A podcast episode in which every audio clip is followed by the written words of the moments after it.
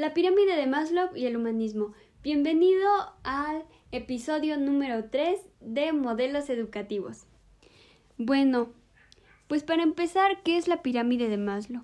Trata de explicar lo que motiva en la conducta humana, desde las cosas básicas de cómo comer, dormir, bañarse, hasta la autorrealización, cómo triunfar.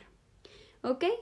Bueno, pues la educación humanista trata de desarrollar potenciales humanas, también como la atención total de las personas, enfatizar cualidades humanas y en fin, educar y en fin, y no menos importante, recordar que el educador también es una persona, pero también es un modelo.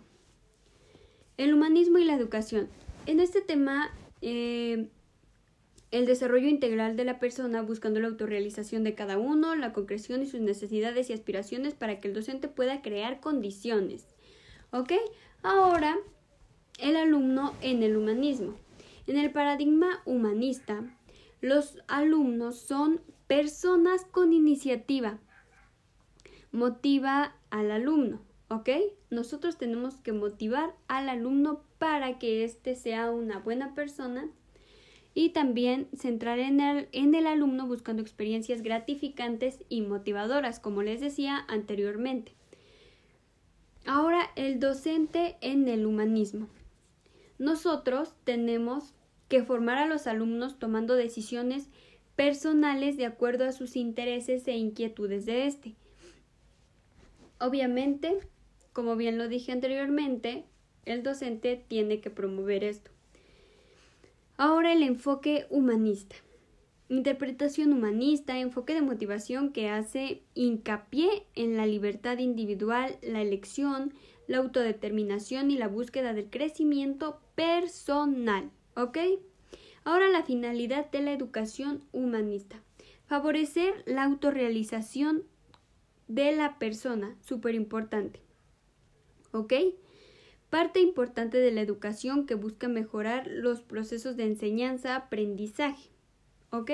Nosotros tenemos que enseñar al alumno a ser mejor ser humano.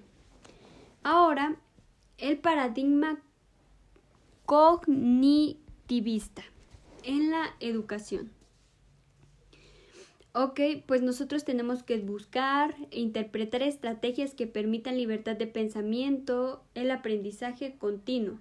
Se basa en el pensamiento independiente que conduce a adquirir conocimientos a largo plazo. ¿Ok? Bueno, y también los comportamientos son regulados por las, por las representaciones que el sujeto elabora o construye. Tenemos que tener la seguridad de que a nuestro alumno se le quede este el aprendizaje no a corto plazo, sino que a largo plazo. También considerar que el alumno construye su principio de conocimiento y sea un agente activo. Nosotros tenemos que buscar estrategias, depende sus eh, necesidades del alumno. Considerar que el conocimiento se construye ante el ambiente y la persona. ¿Ok? Como bien lo dije anteriormente, tenemos que buscar cosas donde el, donde el ambiente del alumno esté seguro y él esté cómodo para que los aprendizajes sean em, a largo plazo y no a corto plazo. El paradigma cognitivista, el sujeto cuenta con conocimientos previos con los que él desarrolla el aprendizaje.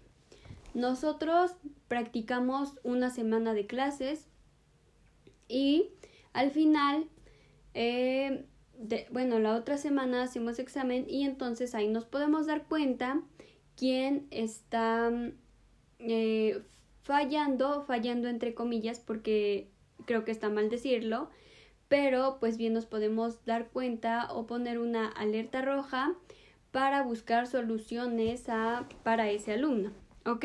Considerar los aspectos como atención, percepción, memoria y retención, como bien lo dije anteriormente.